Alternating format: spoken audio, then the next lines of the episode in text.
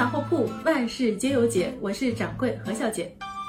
为什么有的电影你会哭，而我不会？而有一些呢，我痛哭流涕的，你却无动于衷呢？几天前啊，看了《你好，李焕英》这部片子。这个片子呢，原本也没打算去看的，但毕竟啊，票房四十多个亿，不看呢显得不合群，看了又怕没哭出来，冷酷又无情。唉，我太难了。其实呢，看到中后期，也就是差不多沈腾这边没有了戏份之后呢，我就有点坐不住了。实在是内容呢也比较松散，一度剧情拉垮。但这啊并不影响周围的小姐姐们纷纷拿出了纸巾，此起彼伏的抽泣着。贾玲呢一路跑一路回忆的这段，应该是全剧当中比较能够引发观众共情的一个片段了。尤其是贾玲最后叫的那声“妈，要离开我”。这个应该是全剧当中最戳中泪点的一个时刻了，相信很多人此刻都会把自己带入到角色里面去体会那种母女间的情感互动。但为什么还是有些人会无动于衷呢？比如我，当然我也不是个个例，那当真就是我们这些人比较冷血、比较无情吗？难道没有在你们哭的时候哭，我们就是木有感情的人吗？其实啊，还是因为这个剧情的设定。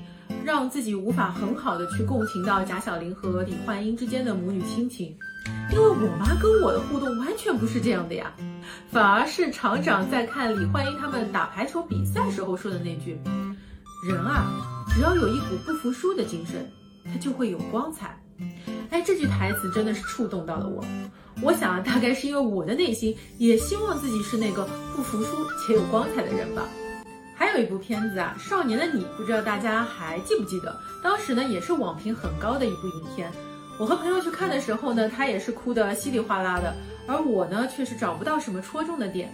后来啊，才知道朋友小时候呢，也有过类似的被霸凌的经历，所以呢，才会这么的感同身受，泪流不止。当然，对影片的评价也会很高。而我呢，从小就比较幸运，呃，一路呢，在学校都比较顺畅。是无法去体会到这种感觉的，但多年的咨询经验让让我变得，虽然无法完全的能够去体会、去理解，但是还是会去接受这样一种不一样，去接受啊旁人这种跟你完全不一样的情绪反应。其实呢，日常生活当中我们会碰到很多人，遇到事情的时候，跟你的想法、跟你的反应完全不一样，但因为我们没有经历过他的经历。所以，我们是没有办法完全的去体会他的情绪反应和感觉的。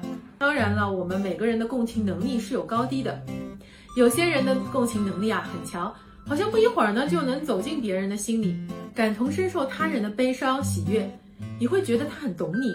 而另一些人呢，总是很难去理解为什么别人会这么想，为什么要这么做。他们看起来似乎不是很懂感情，但共情能力高就一定好吗？其实也未必，共情啊，有的时候也会带来伤害。下一期呢，如果大家感兴趣的话，我就跟大家具体聊聊，我们到底要不要做一个高共情力的人。所以啊，共情能力高低其实没有好坏之分，不能共情呢，也无需强求，能够接纳这种不一样，已然是最好的结果了。解忧杂货铺，万事皆有解，我是掌柜何小姐，我们下期再见。